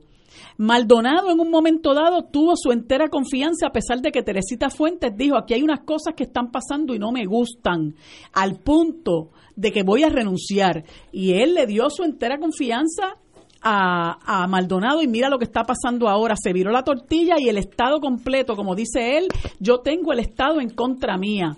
Y entonces, este Henry Escalera, mira lo que acaba de ser, que esto es una cosa espantosa, esto es una cosa inaudita y no pasa nada. Y Gerandi campeando por sus, por sus respetos también, y esos son de los que nos hemos enterado. Hay, hay aquellos de los que no nos hemos enterado, ¿verdad? Este, pero, pero es realmente, eh, es, el, es el gobierno del laissez-faire, es el gobierno de la desfachatez y es el gobierno de la inmoralidad. Como dije anteriormente, la policía cometió un error de divulgar la dirección de este ciudadano, sea controversial como lo es y mucho peor decir cuántas armas tenía. Eh, ellos, si, alguien sabe el valor de un arma en el bajo mundo, son, la misma policía, así que no tienen eh, no tienen la excusa de que yo no sabía lo que estaba haciendo. Sí, ustedes lo sabían y lo hicieron en el momento de histeria, así que búsquense alguien asesor que se mantenga calmado en momentos de histeria, porque a veces se necesita alguien al lado de uno. Eh, no hay duda que el Estado puede revocarle la licencia a un ser humano. Yo he estado en dos vistas de personas que tienen armas de fuego y el Estado ha estimado que por la conducta de estos señores, un, puede ser, vamos a decir, alcoholismo, demencia, etcétera, etcétera, pues deben quitar el arma. El primero que estoy de acuerdo con eso soy yo. Eh, no, no, no, no concibo que una persona que tenga problemas con el alcohol o con problemas de demencia, pues tenga una 45 en, en, su, en su habitación. Es una locura, invitando una tragedia. Ahora, vuelvo a la tara de ser abogado.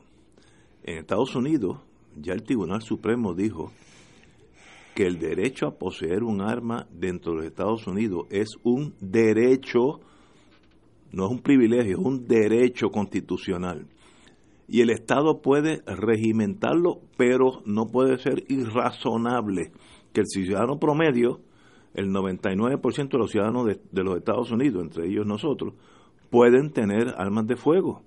No tiene que estar casado, la ley de nosotros es bien restricta, eh, con una mira a, no conceder ese derecho. Algún día de esto llegará ese caso a la calle Chardón y le pasarán por encima, porque el Tribunal Supremo ya, el de Estados Unidos, ya habló Igual que estuvo aquí la ley aquella de conveniencia en las farmacias, hasta que un día el Tribunal de la Chardón dijo, pues mire, esto es discriminar unos contra otros, esto es un, un área de mercado libre, allá que cada cual, cada farmacia pelee por, por, sus propios méritos. Pues mire, esa es la ley de la nación y la ley de armas nosotros es excesivamente restricta, restrictiva hecha con mala sangre para que el ciudadano no tenga armas. Pero Estados Unidos, mientras estemos bajo esa bandera, ha dicho que poseer un arma es un derecho del ciudadano norteamericano bajo la segunda enmienda. Well, let it be.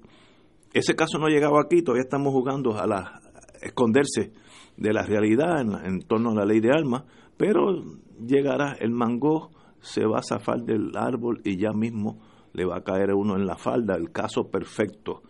Y eso pues, la, lo único que lo va a solucionar es la calle Chardón, que tiene el poder de decir, pues esa ley entera es inconstitucional y se acabó. Bueno, pero para eso estamos. Bueno, seguimos.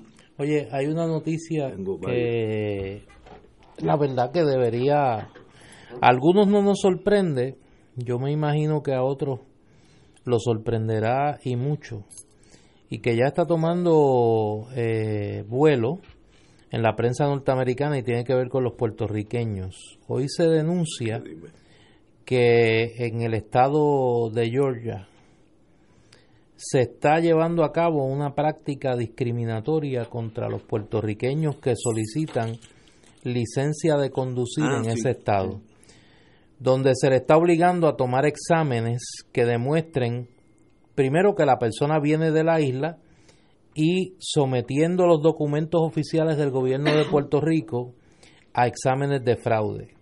Según reporta la revista Time, este fue el caso del Kenneth Cabán González, quien en octubre de 31 de 2017, a semanas del paso del huracán María, solicitó una licencia de conducir en el Departamento del Servicio al, al Conductor en Hinesville, donde se quedaron con su seguro social y su certificado de nacimiento para evaluarlos. Días después el hombre fue citado y arrestado por entregar documentos falsos. Eh, de acuerdo a una demanda que radicó eh, el grupo Latino Justice junto con el Southern Center for Human Rights, eh, las licencias e identificaciones expedidas en Puerto Rico no son tratadas de igual manera que otras cédulas de estados. A los puertorriqueños se les obliga a tomar nuevamente el examen de aprendizaje y de guiar para recibir su licencia, a diferencia de otros americanos que viven en estados continentales. De igual forma, la Oficina de Servicio al Conductor se queda con el acta de nacimiento y con el seguro social de los puertorriqueños con el fin de evaluarlos por supuesto fraude. Por último, los puertorriqueños deben sobrellevar un examen son donde se les indaga sobre detalles de la isla como el nombre de ciertas comidas típicas, la localización de alguna playa y el nombre de la rana típica de Puerto Rico. Este supuesto quiz, aplicado a los conductores puertorriqueños, tiene una similitud perturbadora a los exámenes aplicados por los segregacionistas para bloquear la registración de votos de las personas negras, expresó Gary Weber del Southern Center. La demanda está radicada contra el comisionado del Georgia Department of Driver Services, Spencer Moore, y un empleado de esa agencia. Esto es bien, bien parecido, como señala este abogado, a las prácticas segregacionistas, cuando le exigían a, a, los negros prácticamente que recitaran a Shakespeare para poderse inscribir para votar. Te voy a decir de dónde surge la duda. Estoy de acuerdo con ustedes que esto es una aberración a los a los a la igualdad entre todos nosotros.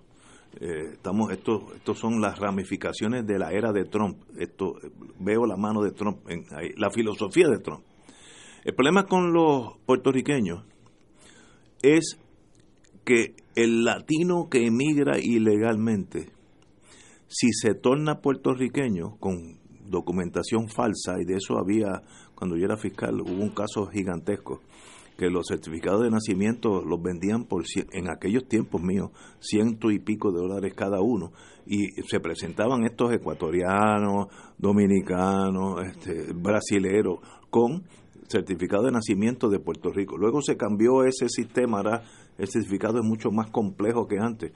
Había certificados falsificados, hasta había una impresora en el río San Juan que el señor tuvo que hacer un poquito de tiempo la en la prisión. Así que hay esa, esa, esa duda, porque el latino eh, tiene, si se puertorriqueñiza, tiene abierta la ciudadanía porque es puertorriqueño. Eh, por lo menos sacar la licencia de conducir, alquilar un carro, etcétera, etcétera. Eso no da margen al discrimen. Entonces ahí uno tiene que juzgar esas dos, esas dos sentencias. Yo estuve con uno de mis hijos cuando fue a sacar la licencia en un estado y fue una cosa de, siete minutos. Cogieron la de Puerto Rico, la miraron, la pusieron en una máquina allí que leía yo no sé qué y, muy bien se la dieron y salió caminando. Hay otros estados como Georgia que tiene un historial de discrimen, así que veo la mano de Ku Klux Klan, Trump, toda esa, toda esa cosa negativa del ser humano eh, ahí, pero eh, no hay duda que es un discrimen contra nosotros y, qué bueno que, está en los, tribunales, porque a la larga va, va a ganar ese caso una vez que llegue más, arriba, tal vez a nivel de tribunal de, distrito local en un pueblito allí se pierda, pero cuando llegue al circuito o al Tribunal Supremo, pues ni hablar de eso.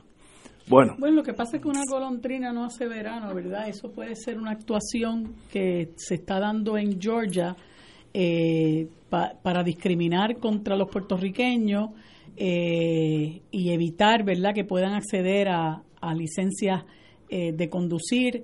Este, una forma de también quizás evitar que otros que no lo son, pero que son latinos, pudieran ¿verdad? Este, hacerse pasar por puertorriqueños y de alguna manera pues deja, no deja de ser un discrimen en contra del que no es nacional estadounidense, pero independientemente del curso que tome esa causa de acción, ese es, el, ese es el pan nuestro de cada día en Estados Unidos.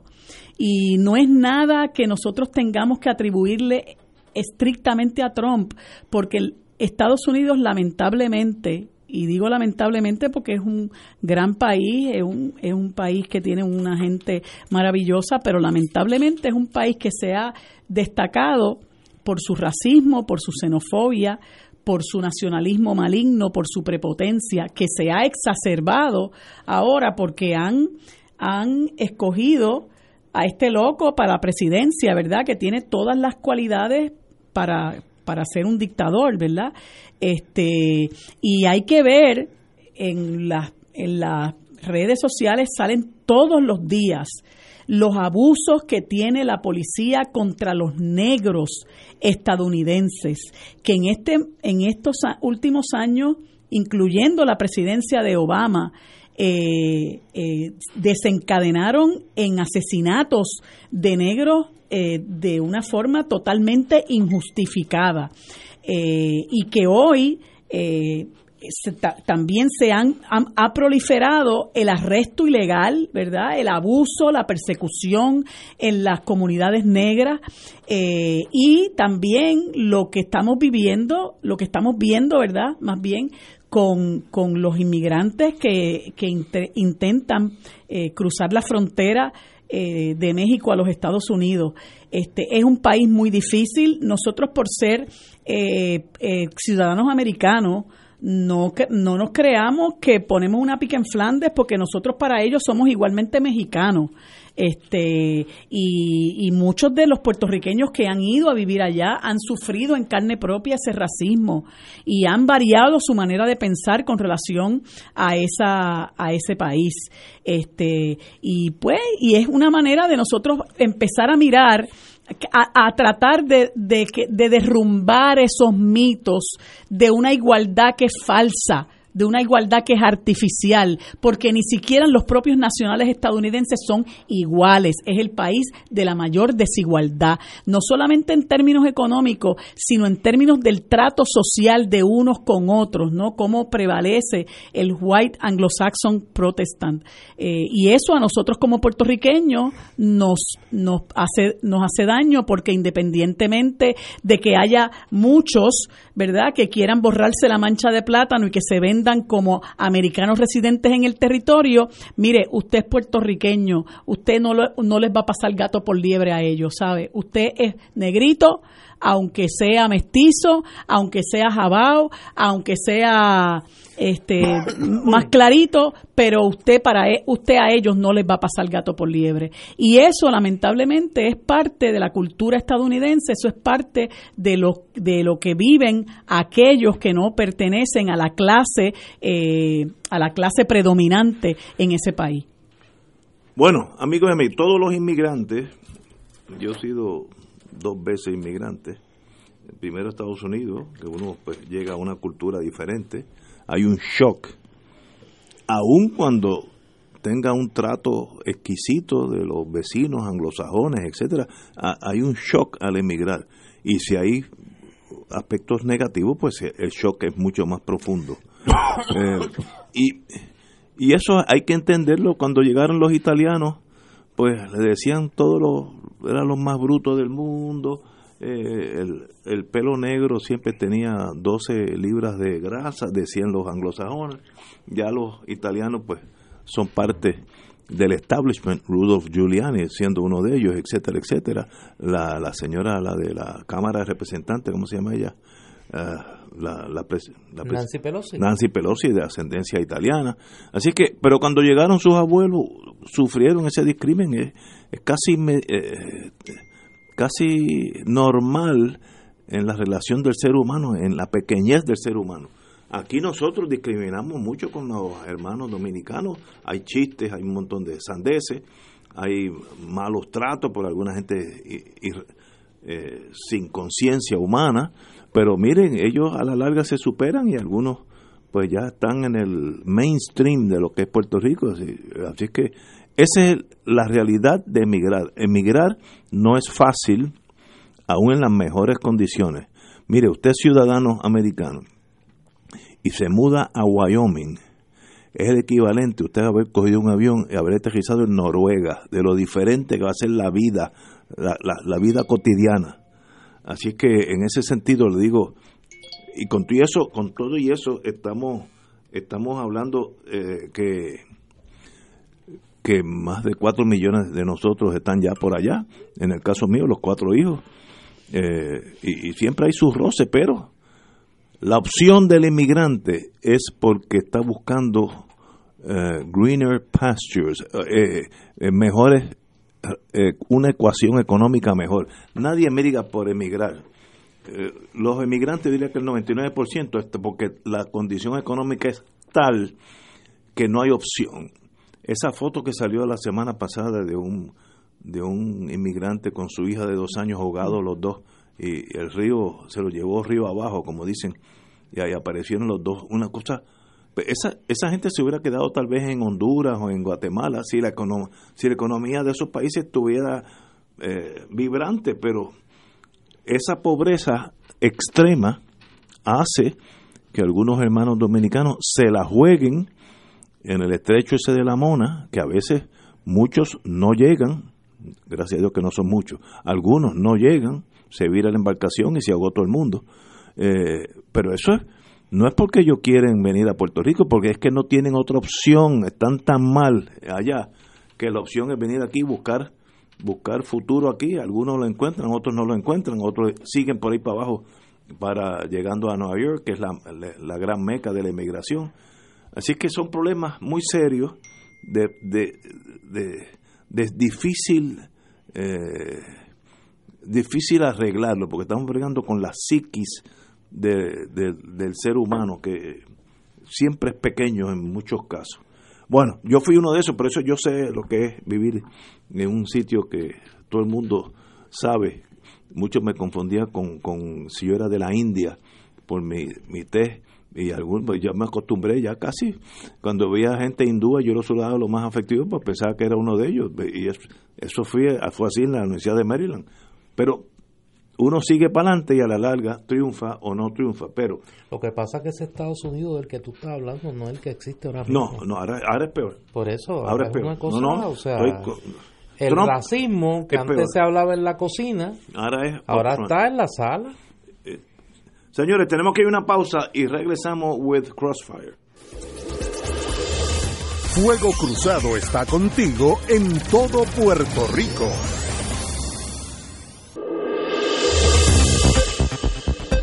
Y ahora continúa Fuego Cruzado.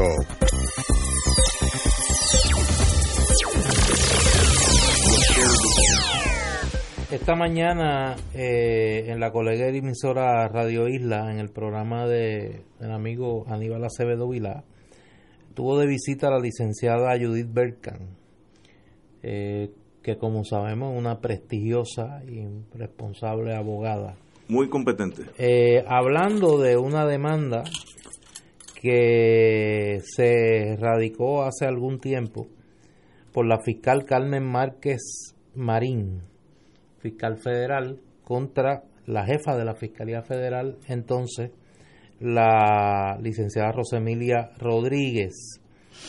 Eh, esto es una demanda por despido injustificado alegadamente por represalia de eh, por haber esta fiscal testificado en la demanda que se había radicado por hostigamiento laboral por el señor eh, Francisco Reyes Caparrós. entre las cosas que se imputan, voy a leer. Luego fue testigo en el caso de Reyes Caparrós. Le quitaron el plan médico cuando ella padeció cáncer. Las cosas se pusieron más graves y fue a todas las instancias disponibles. Hay un testimonio de Nelson Perezosa, el supervisor de Mayagüez, de que recibió presión en dos ocasiones para no darle una evaluación positiva a la fiscal Martes, eh, Márquez. Perdón. También lo presionaron para que prestara testimonio no verídico en el caso de, de Carmen. Aseguró la licenciada Berkant, además, que la fiscal perjudicada fue amonestada por malicious gossip. Ha sido un patrón de mendacidad, imputándole este patrón a la eh, eh, entonces fiscal federal y todavía, fiscal federal Rosa Emilia eh, Rodríguez.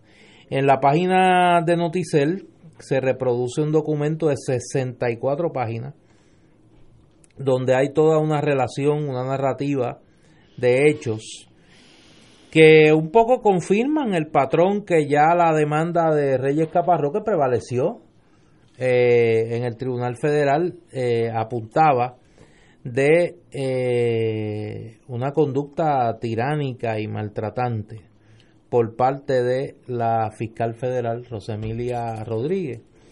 Ahora uno entiende por qué había cierto nivel de ansiedad en el Departamento de Justicia Federal de que ella abandonara su puesto. Pues yo creo que llueve y no escampa para la fiscal Rosemilia Rodríguez. Me parece que, que la gente tenía una impresión de lo que se proyecta hacia, hacia eh, se, se, proyecta públicamente y otra cosa es sus ejecutorias como jefa de la fiscalía y lo que está pasando allá al interior de esa Fiscalía Federal que nadie sabe, que nadie conoce, de no ser porque hay estas personas que deciden que van a demandar.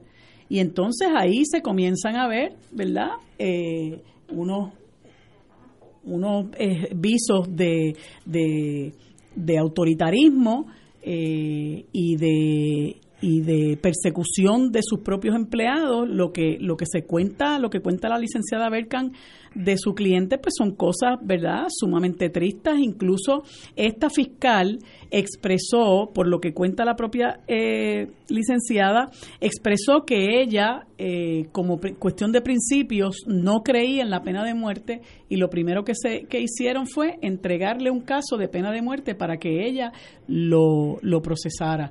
Y entiendo también por lo que dice la licenciada Berkan que hay una ley que protege a los fiscales en el ejercicio de sus funciones como fiscales para que en, en el momento en que tengan reserva con la determinada naturaleza de casos, pues puedan ser excluidos de procesarlos, porque obviamente un fiscal que lleva un caso tiene que creer en ese caso y, si, y tiene que creer en que la persona que acusa es culpable y tiene que creer, si es de pena de muerte, en que esa es la pena que debe eh, buscar que se aplique.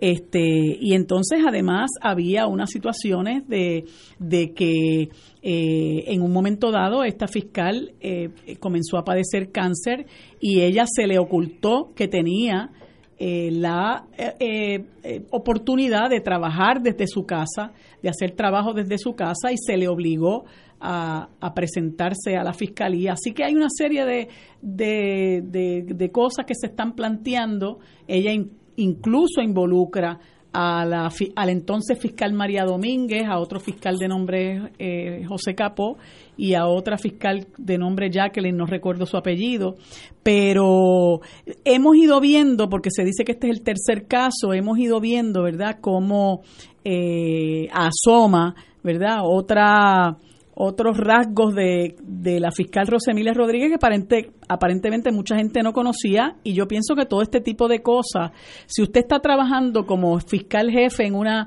en una fiscalía y usted ya le está costando al Estado, pues es obvio que busquen la manera de, de moverla, ¿verdad?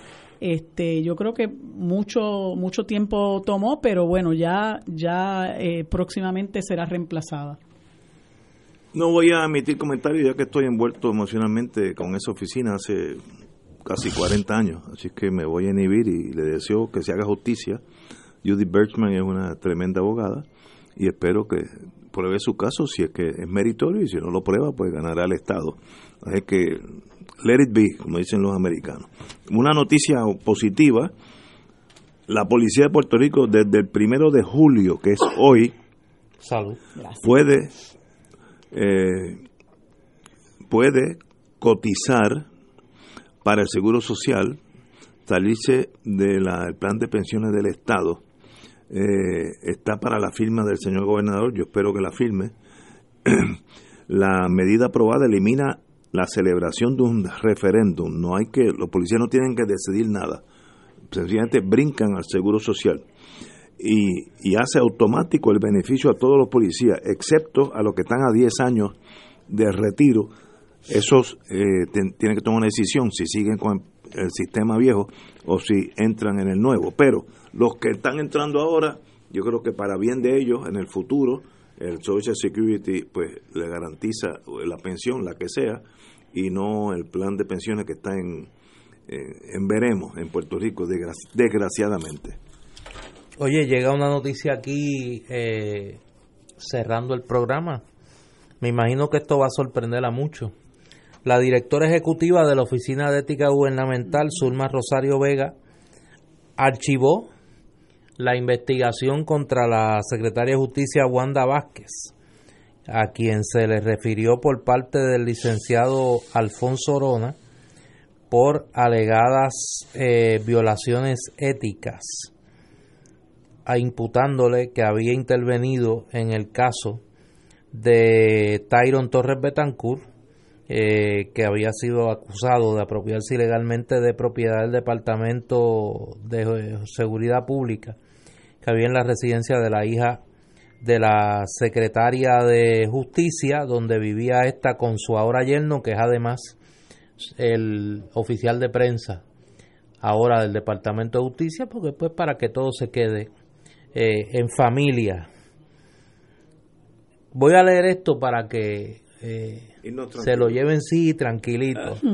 Luego de evaluar la, la prueba documental y testificar recopilada, los abogados no encontraron el quantum de evidencia necesaria para sostener violación alguna a la ley orgánica de la Oficina de Ética Gubernamental. Eso es para los que han referido a, eh, a Llorandi allá a la Oficina de Ética Gubernamental. Eh, siéntense cómodos, siéntense cómodos, esperando que Zulma Rosario o quien venga tome acción en ese caso.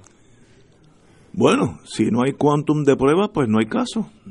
No, no. El, problema es que tal vez duró mucho antes que se lo eh, desestimaran o desistieran. Pero si yo, como fui fiscal, a veces hay que tomar decisiones. Miren, no, este caso no tengo la evidencia, aunque el caso es meritorio, no tengo la evidencia, por tanto no puedo acusar a nadie. O Mire, no hay caso, pues, ¿sabe? Aunque yo quisiera meterle perpetuo a este muchacho, pues no ha cometido delito. Pues tiene, así que eso para eso son fiscales, que, decidan lo, que tengan que hacer siguiendo el juramento de lealtad al, al Estado. ¿Alguien sabe cuándo van a nombrar al nuevo al nuevo director o directora de ética gubernamental? Porque a esta señora se le venció el nombramiento el 30 de junio y hoy es 2 de julio y está ejerciendo todavía sus funciones. A lo mejor no hay candidatos o candidatos. Yo me imagino que cualquier persona prudente y razonable lo va a pensar mucho antes de aceptarle ese puesto a Ricardo Rosselló. Es que, mira, las elecciones están cerquitas y uno dejar su vida privada para meterse a un enigma porque uno gana. Porque es un nombramiento de 10 años, entiendo, la oficina. Esto es 10 años. Ah, de ética, 10 años. Lo que pasa es que por, por este año y medio va a coger fuete porque aquí están pasando muchas cosas y entonces el país realmente, ¿verdad? Eh, yo no estoy diciendo que algunas, algunas investigaciones pudieran no proceder, pero lamentablemente la Oficina de Ética Gubernamental ha desarrollado una, una fama, ¿verdad?, de que, de que este, nada prospera. Eh, incluso yo escuché un, un, un, pedazo de una, de una entrevista que le hacen a la licenciada Rosario para otro medio y ella dice en, en, una, en un aire un poco en broma, ¿no? Que la, que la, que la investigación de O'Neill está en, en pañales. Entonces uno como que ve, ve eso como irónico, ¿no? uno dice, pero ¿cómo que está en pañales? ¿Cuántos años llevan investigando a Héctor O'Neill? Eh, y entonces la gente se desmoraliza y pierde la fe en las instituciones, como dicen. Este, así que cualquier persona que venga a participar de a ser este jefa de ética gubernamental sabe lo que con lo que va a tener que bregar y va a tener que tener la espina dorsal y las rodillas bien bien apretaditas. Un día como hoy, antes de irnos, 2 de julio 1964, el presidente Lyndon Johnson firmó la ley de, derechos civiles y la ley de derecho al voto, Voting Rights Act, into law. Esas dos legislaciones, él mismo dijo que en sus treinta y pico de años como senador y luego como presidente, fueron las únicas dos cosas de importancia que él hizo en su vida. Y tiene razón, eso cambió mucha de la geografía política de Estados Unidos donde había counties que el 98% eh, por ciento de la población era de ascendencia africana, Mississippi, Alabama, South, eh, South Carolina, y todo el mundo electo era blanco. Y es con esta ley que, que tiene garras para que el voto del ciudadano cuente, es cuando uno va a esas provincias, esos pueblitos en el sur, uno ve que el sheriff es africano, el juez es africano porque es por elección. Muy bien. El mismo Johnson dijo, en toda mi vida como servidor público, es lo único de importancia que hice para la historia de Estados Unidos y tienes razón. Señores, we have to go. Así que hasta mañana, que será miércoles. ¿Qué pasará de aquí a mañana? Nada, nada. Todo está, todo, está en calma, como dice, todo está en calma, como dice el tango. Señores, hasta mañana, amigos.